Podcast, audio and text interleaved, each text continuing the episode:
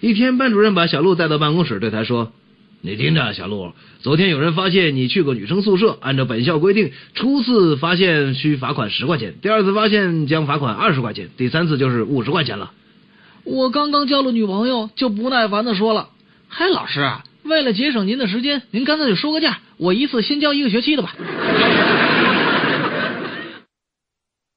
逻辑课上，教授对学生们说：“呃，我先出一道题目。电影从九点钟开始放映，六点钟吃晚饭。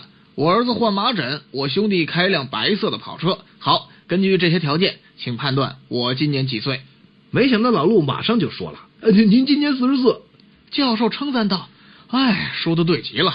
那请你向全班的同学说说，你是怎么判断的呢？”教授啊，是这样的，我有个邻居，人家都管他叫个半个神经病，他今年是刚好二十二岁。我当时呢，参加了这个学校的书画社，并这个以小鹿为模特画了一幅肖像画，作为作业交给了老师。哎，但老师只给了一个钟，哎，我就很不服气啊，就跑去问教授为什么分数会这么低。教授就说了。画的比例不对，头太大，肩膀太宽，这个腿太细，脚也太大。第二天，我就把小鹿带了去见教授。教授一看就说：“呃呃，好吧，给你个优。”